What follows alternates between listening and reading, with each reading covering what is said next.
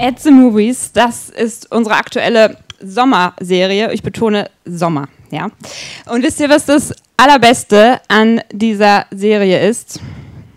Wenn man predigt in dieser Serie, so wie ich das heute machen darf, dann darf man sich tatsächlich einen Film aussuchen, um den es dann thematisch in der Predigt geht. Ich dachte mir, perfekt, endlich wird das Traumschiff auch in meiner Kirche populär leider ähm, wurde ich dann enttäuscht, weil mir gesagt wurde, dass man sich einen Blockbuster aussuchen muss. Somit fiel auch Rosamunde Pilcher raus. Das wäre mein zweitliebster äh, Lieblingsfilm gewesen. Äh, aber gut, dann musste ich mir überlegen, was für Filme mag ich noch gerne. Das war gar nicht so schwer, denn ich bin eine Frau, ich bin ein Mädchen, ich liebe Hochzeitsfilme. Vielleicht geht es manchen anderen Mädchen hier auch noch so, aber die Männer ist ein Mädchenfilm, ja, ihr seid trotzdem herzlich willkommen. Ähm, ich habe mir dann einen dieser schönen Hochzeitsfilme ausgesucht, 27 Dresses. Und um diesen Film geht es heute. Und in dem Film lernt ihr mein großes Vorbild kennen. Sie heißt Jane und ich möchte euch gar nicht so viel über sie erzählen, sondern möchte sie euch und ihr Leben in ein paar kurzen Szenen aus dem Film vorstellen. Bitteschön. Ja, ihr habt sie gesehen. Jane ist eigentlich eine Frau wie ich. Sie liebt Hochzeiten und sie liebt es, ihre Freunde am schönsten Fest, am schönsten Tag ihres Lebens zu begleiten. Und es macht sie wirklich gut. Sie macht es aus purer Leidenschaft. Und ähm, Tja, ihr habt gesehen, das ist äh, der Titel des Films, 27 Kleider. Ja, sie hat 27 Brautjungfernkleider. Das heißt, sie war schon 27 Mal in ihrem Leben Brautjungfer. Ich habe das leider noch nicht geschafft. Äh, aber wie gesagt, sie ist ja mein großes Vorbild, also ich kann da noch hinkommen. Aber ich bin gerade mal 25 Jahre alt, auch noch nicht so lange, und ich bin schon seit fast einem Jahr verheiratet. Und das sogar relativ glücklich, muss ich dazu sagen. Und ich äh, bin auch der Meinung, also für mich hatte ich eine traumhafte Hochzeit. Und das sind Dinge, von denen kann Jane nur träumen.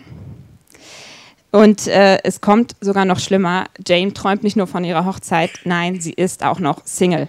Das ist wirklich schlimm. Ähm, nein, es ist nicht wirklich schlimm, denn äh, man sagt ja, wenn man auf der Schattenseite der Welt steht, dann darf man daran denken, dass sich die Erde dreht und alles wird irgendwann gut. Das äh, würde ich Jane auch so mitgeben.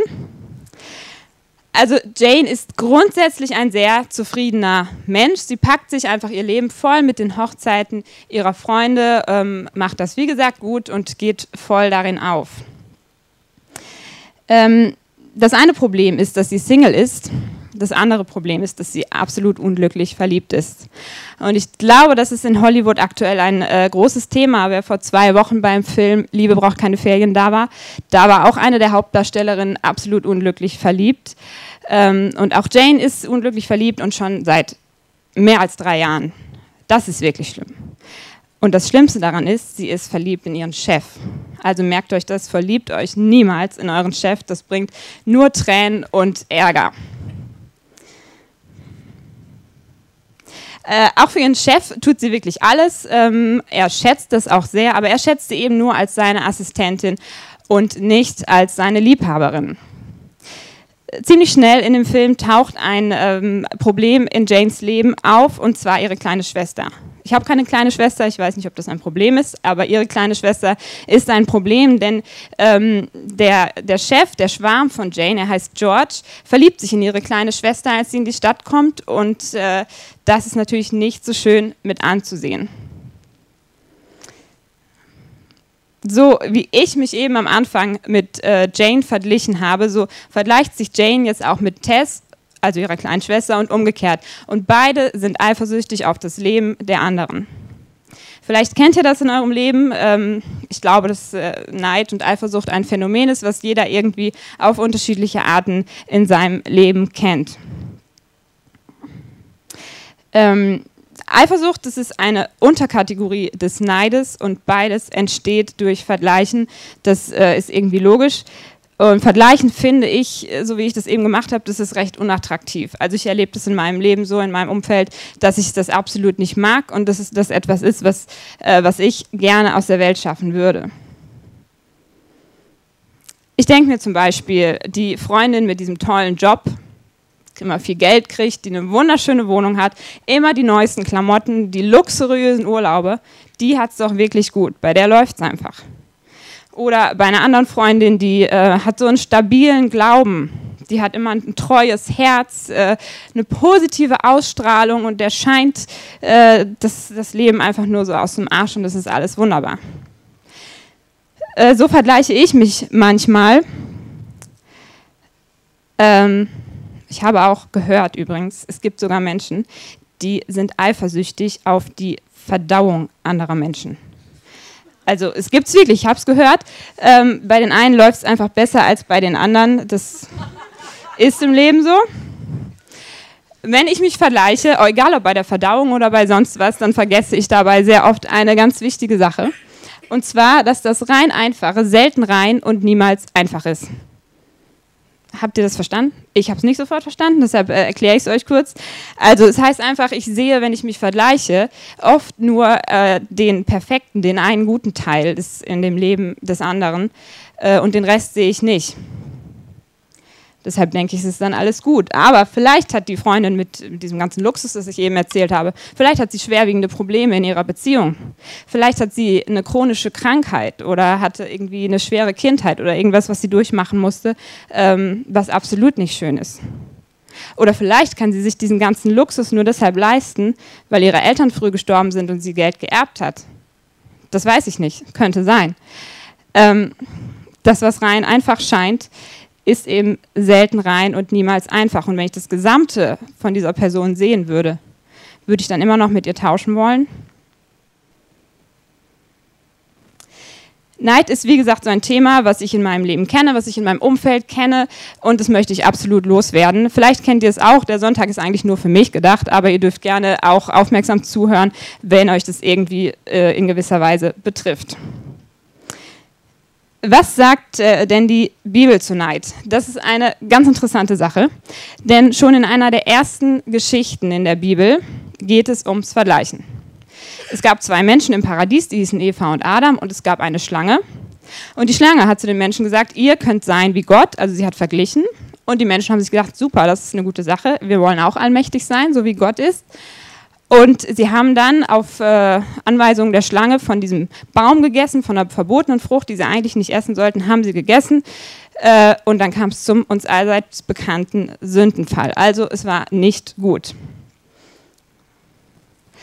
Schon äh, eine der nächsten Geschichten, äh, da geht es wieder um, um Eifersucht. Die äh, Eva hat zwei Söhne bekommen, die heißen oder hießen Kain und Abel, und die hatten zwei verschiedene Jobs.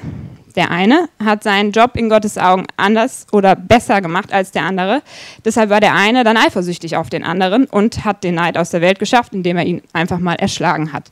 Das ist auch eine Möglichkeit, den äh, Neid loszuwerden. Würde ich aber nicht empfehlen. Also das Erste, was die Bibel vom Menschen erzählt, das betrifft das Vergleichen, das betrifft den Neid und ich glaube, das kann kein Zufall sein.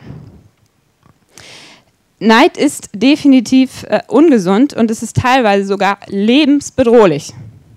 Ungesund ist dabei nicht unbedingt diese kurze Emotion, die in uns hochkommt, wenn wir uns vergleichen und schlecht dabei abschneiden. Aber gefährlich wird es dann, wenn wir dieser Emotion Aufmerksamkeit schenken, denn da sagt die Bibel, Neid und Ärger verkürzen tatsächlich das Leben. Und es ist sogar wissenschaftlich bewiesen, dass es unserer Gesundheit einfach schadet, wenn wir uns mit negativen und zerstörerischen Dingen beschäftigen und diese sich dann in unserem Hirn kultivieren. In der ähm, Bibel gibt es einige wirklich sehr, sehr klare Aussagen, sehr, sehr klare äh, Sätze zum Thema Eifersucht und Neid. Und ein paar davon möchte ich euch kurz vorlesen. Zum Beispiel in Sprüche 27, Vers 4.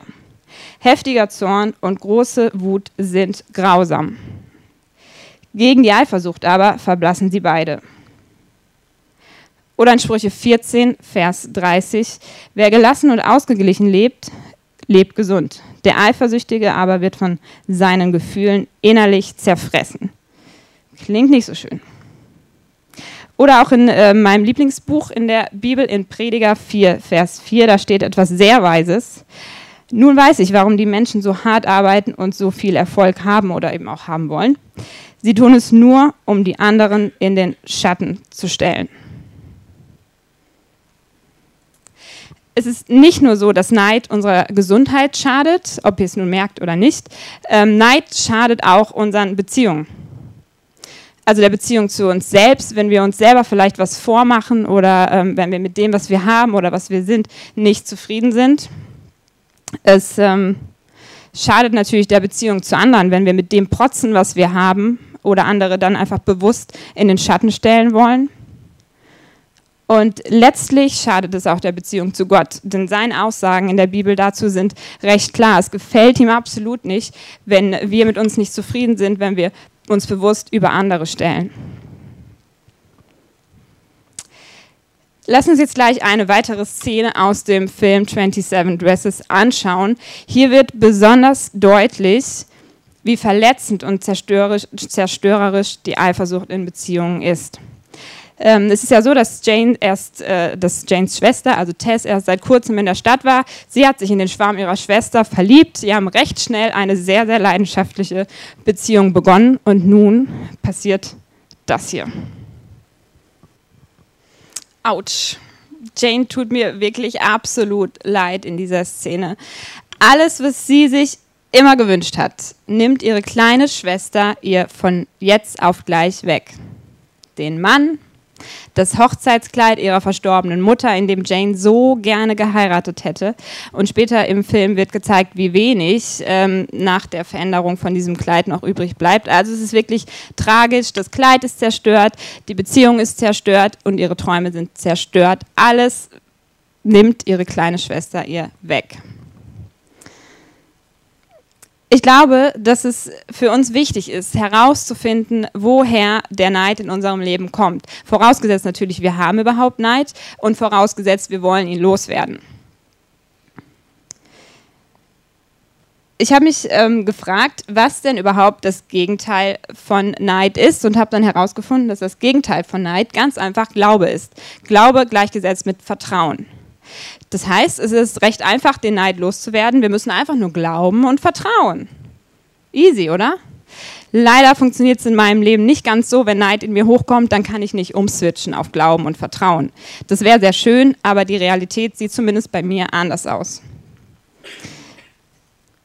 Was wäre aber nun, wenn die Eifersucht, die wir anderen gegenüber empfinden, tatsächlich äh, eine Botschaft für uns hat? Was wäre, wenn ähm, dieser Neid, äh, den wir manchmal verspüren, uns tatsächlich irgendwie einen Mangel in unserem Leben aufzeigen möchte? Ein Wunsch oder ein Traum, den wir vielleicht tief in unserem Herzen haben, in unserem Herzen an dem Ort, wo ich glaube, dass Gott sehr gut zu uns sprechen kann. Vielleicht ähm, bedeutet die Eifersucht gar nicht unbedingt, dass, äh, dass du unzufrieden bist oder dass es dir schlecht geht, sondern möchte dich vielmehr herausfordern, ähm, dein, dein Herz und dein, dein Denken den Dingen gegenüber einfach mal zu öffnen, die du dir wirklich wünschst. Ich glaube, wenn wir das tun, dann geben wir dem Heiligen Geist, also Gott, die Möglichkeit, diese Dinge äh, in uns wieder äh, zu, dass wir das einfach wieder spüren können, was wir uns wünschen oder träumen. Und ich glaube auch, dass Gott derjenige ist, der uns diese Wünsche und Träume erfüllen kann. Das heißt, wir müssen ihm vertrauen, damit es überhaupt möglich ist, dass, äh, dass wir unser Herz dafür öffnen können. Denn das, was ich sehr gut finde, ist, dass es für Gott völlig in Ordnung ist, wenn wir, wenn wir uns etwas wünschen, wenn wir etwas, von etwas träumen. Für ihn ist es auch in Ordnung, wenn wir mehr wollen, denn er hat uns mit einem lebendigen Herzen erschaffen, er hat uns mit einem hungrigen und wachen Herzen erschaffen und deshalb ist es total logisch, dass wir immer mehr wollen und dass wir immer auf der Suche nach mehr sind. Und äh, das Gute ist, wenn wir äh, Gott kennen, wenn wir mit ihm irgendwie unterwegs sind, dann können wir ihn manchmal auch einfach fragen, Gott, was möchtest du eigentlich für mein Leben? Gott, was, äh, was sind die Bereiche in, in meinem Herzen, die Träume und die Wünsche, die da irgendwie eingeschlafen sind? Oder Gott, warum empfinde ich Neid in meinem Leben an der einen oder an der anderen Stelle? Ich habe noch einen schlauen Satz, der mir ähm, weitergeholfen hat. Und zwar, Eifersucht ist die Sucht, die mit Eifer sucht, was Leiden schafft. Den musste ich nun wirklich fünfmal lesen, bis ich ihn verstanden habe. Äh, aber auch den erkläre ich euch. Äh, das Wort Sucht in diesem Satz, das hat mir von Anfang an nicht gefallen. Aber nach ein paar Mal lesen ist mir aufgefallen, dass man den Satz auf zwei komplett verschiedene Arten verstehen kann. Entweder die negative Seite, ähm, dass wir mit Eifer auf der Suche nach Leid sind, also uns durch ständiges Vergleichen in eine Sucht führen, die uns Leid zuführt. Oder aber die positive Seite, in der wir die Betonung auf Eifer setzen und mit Eifer auf der Suche nach unserer Leidenschaft sind. Das ist dann wiederum eine gute Sache. Denn ich glaube, da wo Leidenschaft in deinem und meinem Leben ist, da werden wir zu absolut ungeahnten Dingen fähig. Da sind wir leidensfähig, wortwörtlich Leidenschaft. Da können wir nachts um drei aufstehen und sind hellwach. Und ich glaube, da können wir auch mit nahezu uneingeschränkter Kraft Dinge in unserem Leben und in dieser Welt verändern. Auch ähm, Jane und Tess in dem Film haben es irgendwann geschafft, Veränderungen in ihrer kleinen Welt äh, zu schaffen. Und es war auch absolut nötig, denn Jane hat aus ihrer Emotion Neid heraus einen wirklich großen Fehler begangen, der dann die spontane Hochzeit zwischen Tess und George zerstört hat. Etwas ganz Entscheidendes hat sich hier am Ende der Szene im Leben von Jane verändert. Sie schafft Raum für ihre eigenen Wünsche, für ihren eigenen Traum, und indem sie unter diese 27 Brautjungferngeschichten einen endgültigen Schlussstrich zieht und alle Kleider, egal ob schön oder hässlich, rausschmeißt und entsorgt. Jetzt hat sie viel Platz, um sich ihrem Traum zu widmen. Und äh, das Gute ist ja, wir sind in Hollywood, also es gibt ein Happy End in diesem Film. Am Ende erlebt Jane ihre absolute Traumhochzeit in wunderbarer Kulisse am Strand. Wen sie allerdings heiratet, das müsst ihr selber rausfinden. Ich habe die DVD, ihr könnt sie euch ausleihen, wenn ihr wollt. Es muss euch auch nicht peinlich sein, wenn ihr Männer seid. Wie kommen jetzt aber auch wir in unserem Leben zu dieser Veränderung? Wie können auch wir in unserem Leben Raum für unsere Herzenswünsche schaffen? Ich glaube, dass dazu drei Schritte notwendig sind. Der erste Schritt ist, dass wir uns erstmal diesen Neid überhaupt eingestehen müssen. Wir müssen uns eingestehen, dass ständiges Vergleichen, dass Eifersucht und Neid wirklich einen krassen Einfluss auf unser Leben haben, und zwar im negativen Sinne. Ähm, wie am Anfang schon gesagt, es ist Gift für unsere Gedanken und Gefühle, es ist Gift für unser Herz, es sabotiert unser Leben und äh, dann auch unsere ganze Zukunft. Das Ganze passiert natürlich nur, wenn es ungehindert bleibt, also es gibt ja immer noch eine Chance. Das muss uns auf jeden Fall bewusst sein und es muss uns auch bewusst sein, in welchen Situationen der Neid in uns hochsteigt. Dann können wir zum zweiten Schritt kommen und das ist der Schritt, der gerade auch in der Szene deutlich geworden ist. Wir müssen ehrlich werden. Ich bin mir sicher, dass ähm, Gott nicht möchte, dass wir unzufrieden sind. Er möchte nicht, dass wir uns vergleichen, aber er möchte genauso wenig, dass wir uns mit weniger zufrieden geben als dem, was er für unser Leben vorgesehen hat, als dem, was er für uns geplant hat. Er möchte, dass wir ähm, ehrlich werden vor uns selbst. Also was sind wirklich meine Wünsche? Er möchte, dass wir unsere Motivation dahinter checken. Also warum wünsche ich mir das? Um anderen was zu beweisen, um anderen zu gefallen oder weil es wirklich für mich ist. Und er möchte, dass wir vor anderen ehrlich werden. So wie Tess und Jane eben in der Szene. Das war krass, wie viel da plötzlich von beiden abgefallen ist, wie sie sich ähm, auf das Gute und Lobenswerte in ihrem Leben gegenseitig aufmerksam gemacht haben. Und natürlich ist es auch wichtig, dass wir vor Gott ehrlich werden. Ich glaube, wenn ich ähm, lerne, das Gute in mir selbst zu sehen, wenn ich lerne, mir selbst gegenüber großzügig zu sein, ähm, mir Gutes zu tun und mich zu loben, dann äh, fällt es mir auch leicht, anderen gegenüber großzügig zu sein, andere zu loben, dankbar zu sein. Und ich glaube, dann ähm, fällt es uns genauso auch leichter, uns Fehler oder Versäumnisse äh, einzugestehen vor uns selbst, vor anderen und auch vor Gott. Denn lieben bedeutet, mit dem Vergleichen aufzuhören. Und lieben, das wollen wir alle irgendwie. Also zumindest die Mädchen. Um wieder zum Mädchenfilm zurückzukommen. Jesus möchte mit uns wirklich an die Wurzeln gehen, nicht nur beim Neid, auch bei anderen Dingen. Er möchte nicht sagen, oh, du bist böse, Neid ist böse oder sonst was ist böse. Er möchte, dass wir frei werden und zwar wirklich frei werden. Und das funktioniert nur, wenn wir an, an die Wurzeln gehen und schauen, wo das Ganze herkommt. Wie am Anfang schon gesagt, ich kenne in meinem Leben zwei Extreme. Entweder ich vergleiche mich und äh, schneide dann gut dabei ab, dann ist es schön äh, aber das nicht so Schöne ist dann, ich werde stolz. Oder aber ich vergleiche mich und schneide schlechter ab als die andere Person, mit der ich mich verglichen habe und bekomme dann Minderwert. Es ist beides nicht schön, es sind beides Extreme. Und mein Wunsch ist es für mich und auch für euch, dass äh, wir diesen Mittelwert finden zwischen diesen beiden Extremen. Was ist der Mittelwert? Das äh, ist dann der dritte Schritt. Paulus sagt in der Bibel, der gesunde Mittelwert ist Selbstbewusstsein. Selbstbewusstsein, ähm, das Wort besteht aus drei kleinen Wörtern. Selbst, also es geht äh, um mich, was sind wirklich meine Wünsche, wie eben schon gesagt. Was möchte mein Herz wirklich? Bewusst, ich bin mir ähm, bewusst, wer ich bin, mit meinen Schwächen und Stärken. Und im letzten Wort sein. Ich weiß, dass Gott mich liebt. Ich weiß, wer ich in Gott bin. Ich weiß, ähm, wer ich bin und muss mich deshalb nicht in den Schatten stellen oder mich bewusst über andere stellen. Wenn du selbst in dieses Selbstbewusstsein reinkommst und auch anderen in diesem Selbstbewusstsein hilfst, dann ähm, passiert es, glaube ich, beides gleichzeitig, dass dein Stolz und dein Minderwert, Minderwert gebrochen wird.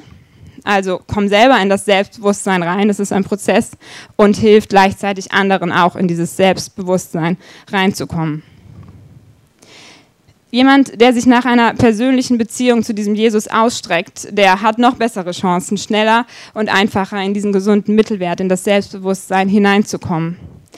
Der weiß dann, ähm, wer er selber ist, der wird automatisch frei von Menschenfurcht, frei von Menschenabhängigkeit. Und das sind extremst fiese Dinge, die uns äh, von sehr vielem abhalten. Und der hat dann Platz und Zeit, sich den wirklich wichtigen Dingen zu widmen und die wirklichen Dinge anzugehen, die Gott sich für dein und mein Leben wünscht. Also um den Neid in unserem Leben entlarven zu können, sind diese drei Dinge wichtig. Wir müssen ihn uns eingestehen, wir müssen ehrlich werden und wir dürfen dann lernen zu sein. Jetzt ist die Frage, wie sieht das praktisch aus? In meinem Leben sieht das praktisch folgendermaßen aus. Ich setze meine Prioritäten, indem ich mich frage, was ist mir wirklich wichtig? Ich nehme Einfluss auf meine Gedanken und Gefühle und schaffe dort Glaube und Vertrauen. Ich äh, zähle den Segen, der schon in meinem Leben sichtbar ist, damit ich dankbar sein kann. Ich suche mit Eifer nach meiner Leidenschaft, damit ich Dinge verändern kann. Ich habe positive und ehrliche Freunde und dabei ist auch ganz wichtig, ich äh, darf auch selbst so ein Freund sein. Ich höre auf, mich zu vergleichen und ich bete für Veränderung. Gott, bitte vergib mir diesen ganzen Stolz, den ganzen Minderwert, den ich in meinem Leben habe. Vergib mir die Eifersucht, vergib mir das Vergleichen.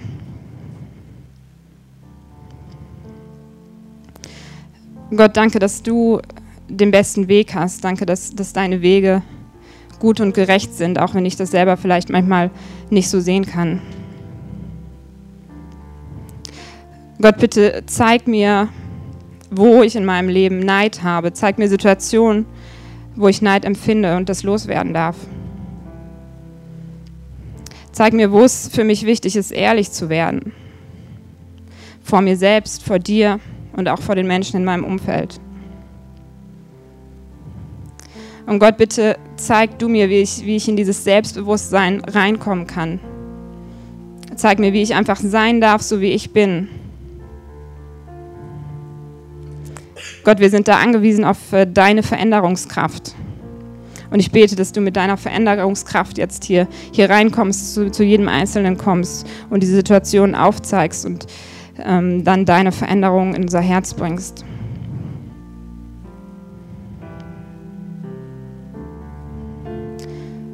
Und Gott, du kennst auch unsere Herzenswünsche, du kannst unsere Wünsche und Träume in unserem Herzen wieder neu aufwecken. Danke, dass du derjenige bist, dem wir vertrauen dürfen. Und danke, dass du derjenige bist, der uns hilft, diese Träume wirklich zu erfüllen.